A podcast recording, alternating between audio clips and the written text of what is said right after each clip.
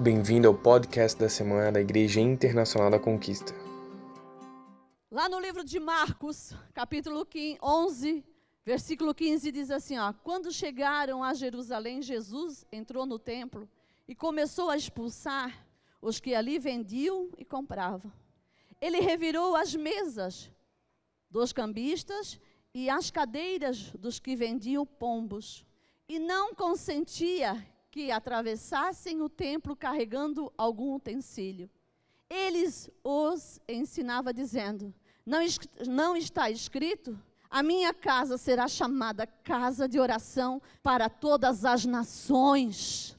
Escute, a minha casa será chamada casas de oração para as nações, mas vós a transformaste num antro de assaltantes. E eu fiquei meditando sobre isso, irmãos, e o título dessa mensagem é Um chamado para oração no tempo do fim. Um chamado para oração no tempo do fim. Irmãos, é esse tempo que nós estamos vivendo. Nós estamos vivendo nesse tempo do fim. Tudo nos leva para a volta de Jesus. E ontem à noite eu estava aqui, o Senhor falava muito claro comigo quando ele dizia, serva minha, a minha igreja tem omitido isso. Porque agora, irmãos, é o tempo da igreja clamar. Não é o tempo da igreja fechar a boca. É o tempo da igreja clamar, porque tudo, tudo que nós precisamos já está preparado no reino espiritual. Mas nós precisamos entender que nós temos que buscar. Nós temos que clamar por aquilo que nós necessitamos. Nós temos que clamar por aquilo que nós precisamos. É nós que temos que ir, igreja. Eu, você. É nós que temos que buscar. Já foi tudo conquistado na cruz. Já foi tudo, meus irmãos. E às vezes nós esperamos que o líder ore, o pastor ore, o irmãozinho que é de oração ore e nós não oramos. Porque nós vivemos na dependência de outra pessoa, sendo que nós temos que depender da presença do, da, da presença do Espírito Santo na nossa vida. Eu não posso depender de ninguém para me levar para o céu. Eu tenho que depender de Jesus. Eu tenho que estar com Ele, eu tenho que ter é, comunhão com Ele, eu tenho que ter intimidade com Ele, eu tenho que entender o querer dEle, eu tenho que estar na presença dEle. O meu alimento tem que ser Jesus, a minha força tem que ser Jesus. Sabe, irmãos, e eu vou dizer uma coisa para vocês: o inimigo tem feito coisas no meio do povo de Deus e a igreja não tem entendido que é a hora da igreja dobrar o joelho e começar a clamar. Ele está fazendo muita festa. Ele está fazendo muita coisa que ele não pode fazer, sabe por quê? Porque a igreja tem fechado a boca, não tem clamado a Ele. A igreja tem retido para si, não, eu vou orar, só eu. Ah, eu oro na minha casa. Irmãos, tudo isso é bênção. Mas nós precisamos orar juntos. Nós precisamos clamar juntos. Nós precisamos entender, irmãos, que o Senhor, nesse tempo, nesses últimos tempos, o Senhor vai usar a oração do povo para abalar cidades, para abalar nações. Só isso? Está vendo, irmão, como falta oração? O Senhor vai usar as nossas orações para abalar cidades, para abalar nações, para destruir trevas, para dissipar todo o mal. O Senhor quer usar as nossas orações. O Senhor quer, irmãos, fazer isso através das nossas orações, através do nosso clamor, através da nossa busca com o Senhor. Escuta aqui, ó, as nossas, escuta igreja, as nossas orações de hoje vão definir o futuro do amanhã. As nossas orações de hoje vão definir o futuro de amanhã, o futuro dos nossos filhos, o futuro daquelas pessoas que a gente ama, o futuro de uma igreja, o futuro de uma nação, o futuro de uma cidade. Sabe por quê, irmãos? Porque o mundo precisa das nossas orações. Nós podemos sim, através de um dobrar o nosso joelho e clamar ao Senhor, Ele pode mudar vidas. Ele entra numa UTI, Ele sara, Ele cura, Ele transforma, Ele muda famílias inteiras. mas através de uma simples oração minha e sua. Aí nós ficamos esperando. E o vento vai soprando, e o vento vai batendo, e o diabo vai destruindo, e nós vamos dizendo: ah, tudo isso é normal. Não é normal, não. Quem é de Deus sabe que quando dobra o joelho e clama, o Senhor age a seu favor. Não é normal, não, igreja. Não é normal. E se isso está acontecendo é porque nós não entendemos ainda o poder que tem a oração. Nós ainda não entendemos que a oração nos leva a ter relacionamento fundado com o poder de Deus. A oração nos leva a ter um relacionamento íntimo com o Senhor, fundado no poder dEle. E nós precisamos acordar, nós precisamos começar a buscar isso para a nossa vida. Nós não podemos aceitar o inimigo, irmãos. Escute, o inimigo falar para mim, para você, que não adianta mais orar, não adianta ir na igreja orar, não adianta montar grupo no seu grupo e orar, não adianta jejuar, isso é mentira do diabo, porque ele sabe, ele sabe que um homem e uma mulher, quando se dobram na presença de Deus, Deus é fiel e justo para fazer muito mais. E ele tem feito isso com muita gente dentro da igreja do Senhor. Tem feito sim, porque mais fácil ficar em casa, mais fácil brigar, mais fácil discutir, mais fácil deixar de lado do que enfrentar e dizer para o diabo: sai fora, sai fora. É mais fácil esperar para o outro orar, é mais fácil esperar para o outro fazer do que eu ir para frente da batalha, tomar posse daquilo que Jesus conquistou para mim e guerrear. É mais fácil? Mas nessa noite o Senhor diz para mim assim: escuta, volte para a oração, volte a clamar, porque eu estou esperando você. Sabia? Que o Senhor está ansioso, esperando você, para ouvir você. Ele está esperando você para revelar seus segredos, para revelar seus mistérios, para dizer para você o que você tem que fazer, o que você tem que deixar de fazer, para dizer para você que forma que você tem que lutar. Ele está te esperando. Ele está nos esperando todos os dias para dizer assim: filha, o que, que tu precisa? Eu estou aqui. Ô oh, filho, o que, que tu precisa? Eu estou aqui. O que eu posso fazer para te ajudar? De que forma que tu queres que eu te ajude? Eu estou aqui, olha, eu vou te ensinar o que tu tens que fazer, eu vou te mostrar de que forma tu tens que agir. Tu vais vencer, tu vai passar por essa prova dando glória a Deus. Tu vai vencer e tu vai chegar lá na frente, tu vai contemplar a minha glória. Ele está ansioso para que a igreja dele volte, irmãos. Para que a igreja dele volte para a presença dele. Igreja, escuta, Deus quer nos usar através da oração para mudar circunstâncias. Deus quer nos usar para mudar circunstâncias. Ai, nós, não, não, isso não é para mim. Não, não, isso é só para o grupinho de oração. Ô, oh, meu irmão, você que está aqui nessa noite, o Senhor está te chamando. Você lá na tua casa, você pode mudar uma circunstância inteira de uma família através do teu clamor. Você lá no teu trabalho, você pode impedir o inimigo de destruir famílias inteiras. Você dentro de uma igreja, você pode clamar e ver o fogo cair sobre os teus irmãos. Vamos ser eu e você que vamos nos levantar nesses últimos dias para clamarmos pelo nosso Senhor para clamarmos pela nossa cidade, para não aceitarmos mais o inimigo destruir vidas inteiras, famílias inteiras. Vamos ser nós a nos colocar na brecha e dizer: Senhor, eu não posso estar lá, tu conhece a minha vida, mas tu pode enviar um anjo lá, Senhor. Como é difícil a igreja entender que ela só vai ter vitória quando ela orar quando ela buscar em primeiro lugar o reino, quando ela entender que se ela quer ser vitoriosa, ela precisa primeiro, em primeiro lugar, colocar tudo diante do Senhor e perguntar para Ele: é isso aí, Deus? Ou é o que eu quero fazer? É isso aí, Senhor, que tu tens para a minha vida? Ou é aquilo que eu quero, que eu penso em fazer?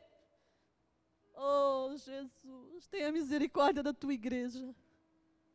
Nós precisamos entender que o Senhor quer nos usar, irmãos. A última esperança do mundo é as orações do povo de Deus. A última esperança de quem está lá fora, irmãos, perdido é as nossas orações. E nós muitas vezes nós nos omitimos, porque para nós está tudo bem, tudo bom. Estou na igreja, minha família está na igreja, tenho bom carro, tenho boa casa, tenho bom salário. Não é isso, igreja. Não é isso. Nós precisamos entender que o Senhor quer nos levantar na autoridade do Espírito Santo e declararmos: chega, chega de miséria, chega de pobreza, chega de sofrimento, chega porque existe um Deus que pode mudar circunstâncias, existe um Deus que pode mover céu e terra, existe um Deus que um dia parou o sol e ele pode parar hoje ainda, se você crê. Existe um Deus que abre o mar para nós passarmos, se nós crermos nisso. Existe um Deus que nos leva ao mais profundo entendimento do seu amor e da sua graça. E é esse Deus que nós servimos, igreja. E é Ele que está aqui nessa noite dizendo para você, igreja, acorda, vai para a oração. Vai clamar.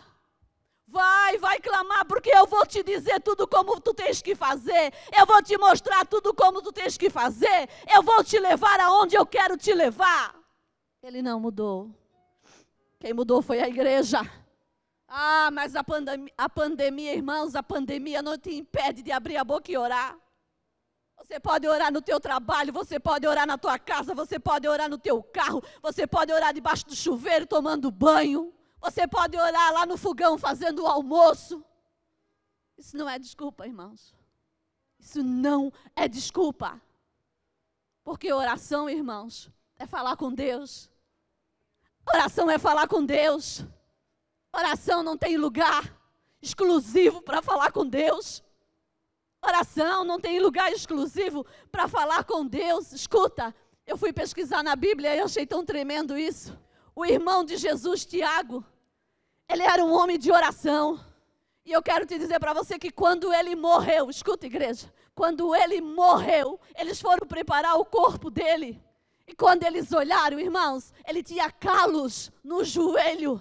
Sabe por quê? Ele orava dia e noite, dia e noite, pelas igrejas, pelo povo de Deus que o Senhor estava levantando. Eles compararam o joelho deles como o joelho de camelo.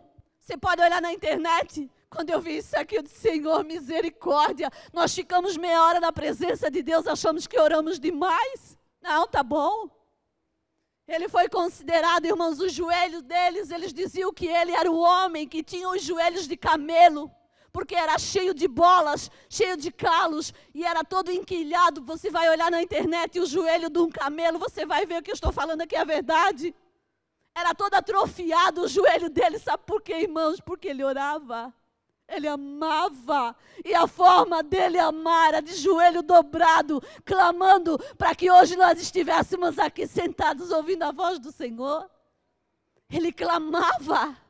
E será que nós não podemos fazer isso para mudar a nossa cidade? Será que nós não podemos fazer isso para mudar a história de muita gente e até mesmo a nossa história, igreja? Oh, meu Deus, eu achei tão interessante quando eu li, eu disse, Senhor, me perdoa, porque eu acho que eu já oro muito.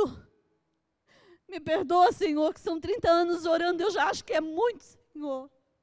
E ele orava, irmãos, de dia e de noite. Ele ficava de joelho orando. Ele ficava clamando. Oh, aleluia, Senhor. E ele clamava para que hoje nós pudéssemos estar aqui. Para que hoje nós pudéssemos conhecer Jesus, irmãos para que hoje Jesus pudesse entrar na nossa casa, transformar a nossa vida, transformar a nossa família. Porque um dia o homem pagou um preço, Jesus. E hoje é tão difícil as pessoas entenderem isso. Irmãos, orar isso é para quem crê. Orar é para quem crê. Escuta o que eu vou dizer para você aqui, eu achei essa frase tremenda. Aquele que sabe como vencer com Deus na oração, escuta o que eu vou te dizer, recebe aí, meu irmão. Tem o céu e a terra à sua disposição. Irmãos, quem é que sabe? Onde é que está o povo que sabe que quando vai orar vai vencer? Onde é que está a igreja que sabe que quando ela clamar o Senhor vai fazer? Onde é que está o povo que sabe que quando ele abrir a boca, se humilhar diante de Deus, Deus é fiel e justo para fazer muito mais? Onde é que está essa igreja? Levanta as tuas mãos e aplauda a Ele, porque o céu e a terra estão na tua disposição, igreja. O céu e a terra estão à nossa disposição. E nós não fizemos isso, irmãos. Não, deixa só o grupinho de terça-feira orar. Deixa só a pastora Patrícia com o grupinho dela orar, o pastor Juliardo orar. Não, mas ninguém precisa orar. Está errado. Nós somos um só em Cristo Jesus. Então todos nós temos que orar em Cristo Jesus. Para nós vermos as coisas acontecerem. É nós que temos que orar. É a igreja do Senhor. Irmãos, a chave mestra da oração para desenvolver a oração e ter um relacionamento forte com Deus é eu entender quem eu sou na presença dEle. É eu entender quem eu sou na presença dEle. Eu sou filho de Deus, lavado e remido pelo sangue dEle. Ele me chamou, me ungiu. Quando nós vamos para a presença dEle, irmãos, e nós reconhecemos isso, Deus faz o que nós precisamos e muito mais. E muitas vezes Deus faz de forma diferente daquilo que precisamos, porque Ele sabe o que é melhor para a minha vida e para a sua vida. Igreja do Senhor, o Senhor chama o seu povo de volta para o propósito dele, oração. Nada se faz sem orar primeiro. Não se faz projeto antes de, de colocar na presença de Deus e orar. Não se compra nada sem orar primeiro e perguntar para Deus se você pode, se é o tempo. Não se faz nada na sua vida antes de você orar e botar na presença de Deus, se é aquilo que Deus quer de você. Por isso que tem tanta gente se decepcionando, quebrando a cara, sofrendo, morrendo espiritualmente, porque não ora. Irmãos, eu orei dois anos, eu tinha um Fusca todo quebrado. Eu orei dois anos para o Senhor me dar um carro novo. E o Senhor me deu. Mas eu orei dois anos e muitas vezes vinha proposta para mim, para o meu esposo comprar. Eu dizia: não, não é esse, não é o tempo, porque o Senhor vai mostrar para nós. O Senhor vai nos levar, o Senhor vai trazer o nosso carro até na nossa garagem. E o Senhor trouxe. Aí faz tudo sem pedir direção, quebra a cara. Aí Deus não presta. Aí Deus não é bom. Porque Deus não fez o que eu queria. Claro que Ele não vai fazer, irmão. Porque Ele sabia que o que você queria ia te prejudicar muito mais. Mas quando você ora, você coloca tudo na presença de Deus e Senhor, é, é assim, Senhor. O Senhor diz para ti, ó, espera só um pouquinho, vamos lá, nós dois aqui, vem cá, vamos conversar. Aí o Senhor começa a fazer, o Senhor começa a mostrar, o Senhor começa a te dar as direções certas, o Senhor começa a te levar no caminho certo, irmão. E você vence. Você se torna um homem abençoado, uma mulher abençoada, você prospera. Você tem alimento na tua mesa, você não precisa mendigar. Você não precisa pedir nada para ninguém, porque o Senhor traz para você até no teu portão da tua casa. O Senhor levanta as pessoas para te ajudar. Aleluia! Você está entendendo o que é oração? Oração é relacionamento com Deus. Irmãos, escuta aqui, ó, nós temos um exemplo maravilhoso de oração que é Jesus Cristo. E eu acho muito interessante isso, que tantas pessoas dizem que conhece Jesus, mas conhece Jesus que pode dar tudo o que ele precisa, mas não conhece Jesus que tem intimidade com o Pai. E eu e você temos esse privilégio de termos intimidade com o Pai, de termos relacionamento com o Pai, e não fizemos. Pastora, tu viesse aqui hoje para julgar nós? Não, jamais. Eu estou alertando você, igreja e estou dizendo para você, igreja, que o Senhor tem falado ao meu coração. Minha igreja precisa voltar para o propósito oração. Quando nós oramos, nós nos tornamos diferentes, irmãos. Nós nos tornamos pessoas diferentes. Nós podemos passar por nossas dificuldades, ter os nossos momentos de tristeza, de desilusão. Ficamos brabo muitas vezes, que nem o pastor João falou, mas graças a Deus o Senhor tem tratado a minha vida. Então, irmãos, nós temos que entender isso. Nós precisamos buscar isso para a nossa vida nesses últimos dias. Nós precisamos voltar a orar. Pastora, mas eu não posso estar na igreja, ora na tua casa, abençoado. Faz da tua casa casa de oração ora no teu lar. Pega a tua família, ora. Ah, mas a minha família não é cristão, vai tu sozinho, vai tu orar. Vai para o quarto, quando chega na igreja, ora na igreja. Vai orar, meu irmão. Vai orar, não fique na dependência dos outros para você receber. Fique na dependência de Deus. Irmãos, eu estou nesse ministério 30 anos. Eu digo sem medo nesse altar, eu vivo na dependência de Deus. Eu vivo na dependência de Deus e Ele sabe que eu estou falando a verdade. Mas eu quero te dizer como é bom. Como é bom viver nessa dependência, porque se eu fosse deixar minha carne falar, fazer, a coisa estava bem diferente. Mas desde que eu aceitei Jesus, eu aprendi que se eu quero ter vitória na minha vida, eu preciso buscar. Eu preciso pagar o preço.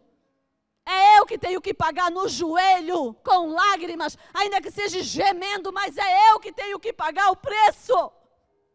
Não posso depender de pastor Juliardi para me levar para o céu. Não posso depender da pastora Patrícia para me levar para o céu. Eu tenho que depender de Jesus para morar com Ele.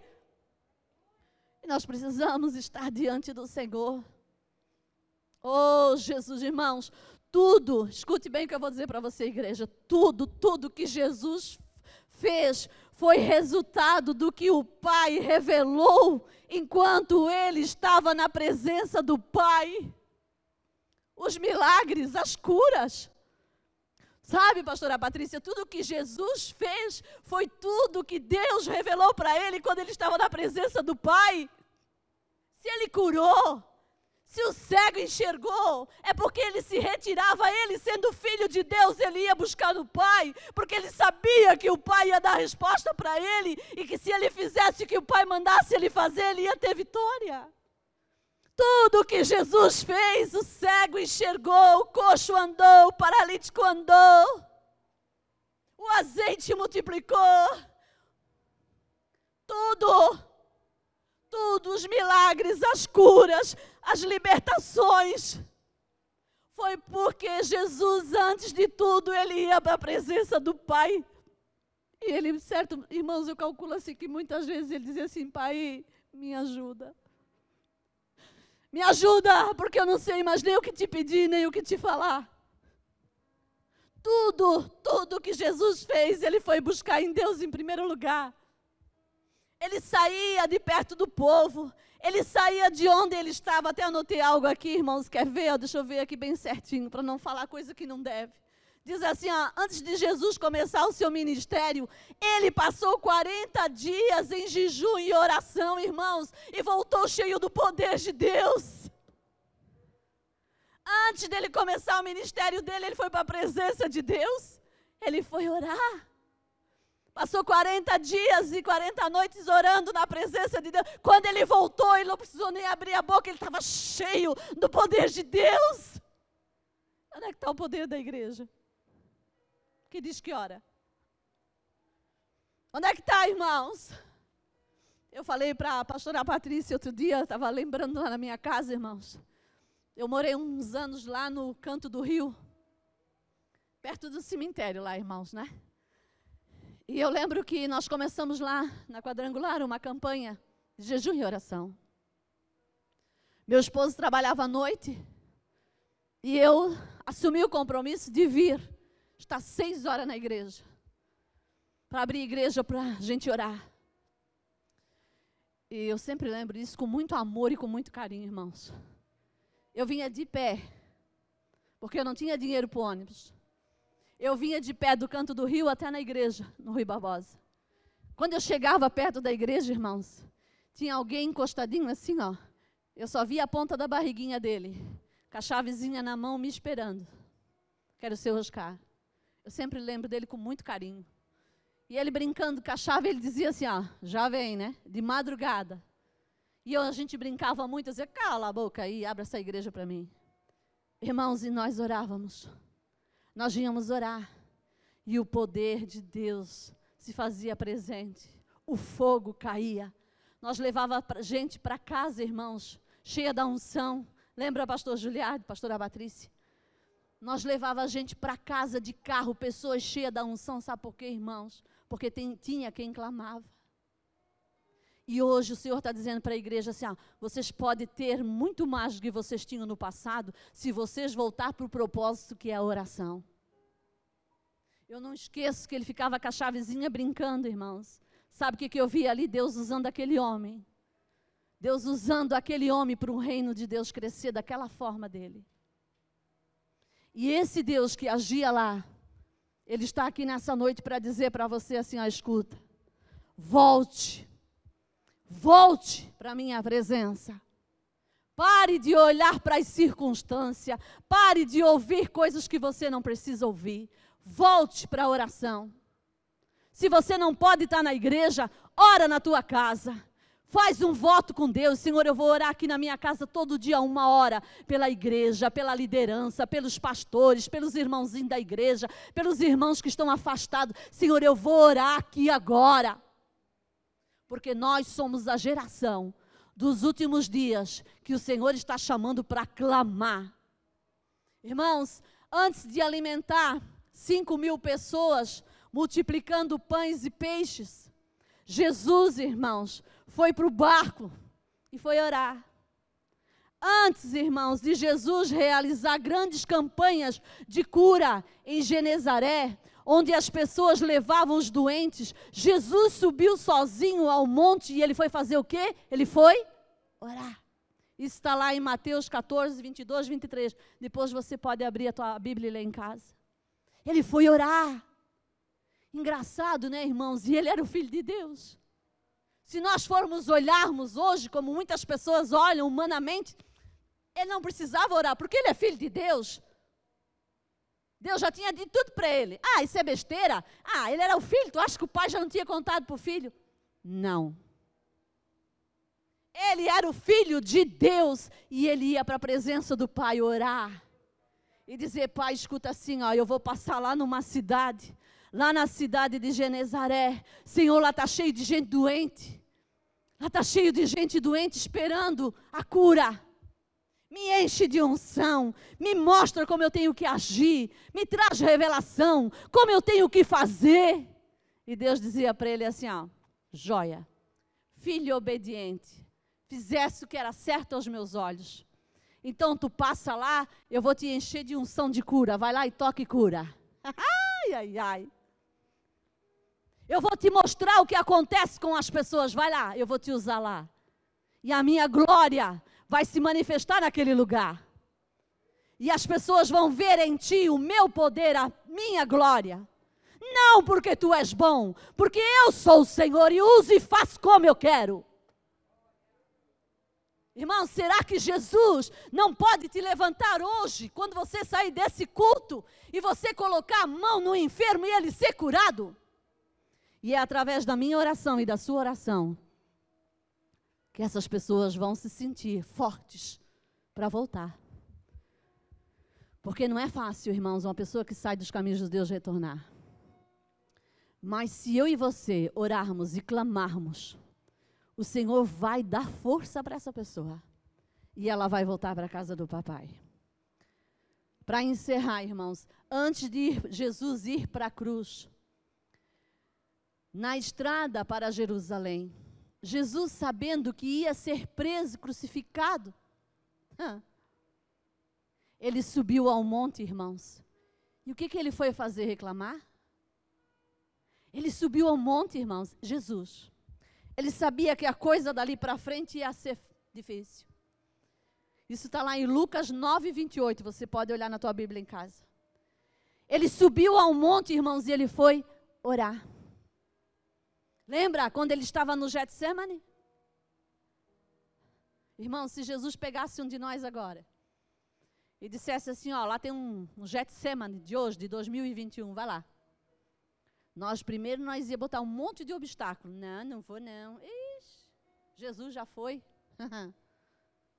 Aí nós ia até, nós ia chegar lá, nós só ia reclamar. Por que, que eu tive que vir para cá? Por que, que eu tenho que orar? Por que, que eu tenho que buscar? Mas Jesus, irmãos, quando percebeu que a coisa estava se cumprindo, Jesus foi para um cantinho, eu creio, um lugarzinho, eu não sei porque a Bíblia não fala. E eu creio que ali ele dobrou o seu joelho e ele orou. Tanto é que no Getsemane ele disse: Pai, se for possível, passa de mim esse cálice, mas se não for, que se cumpra em mim a tua vontade. Isso é a oração de um homem que conhece o Deus a que serve. E eu quero te dizer para você: é esse Jesus que você serve. É esse Jesus que eu sirvo. É esse Jesus que tem me sustentado 30 anos.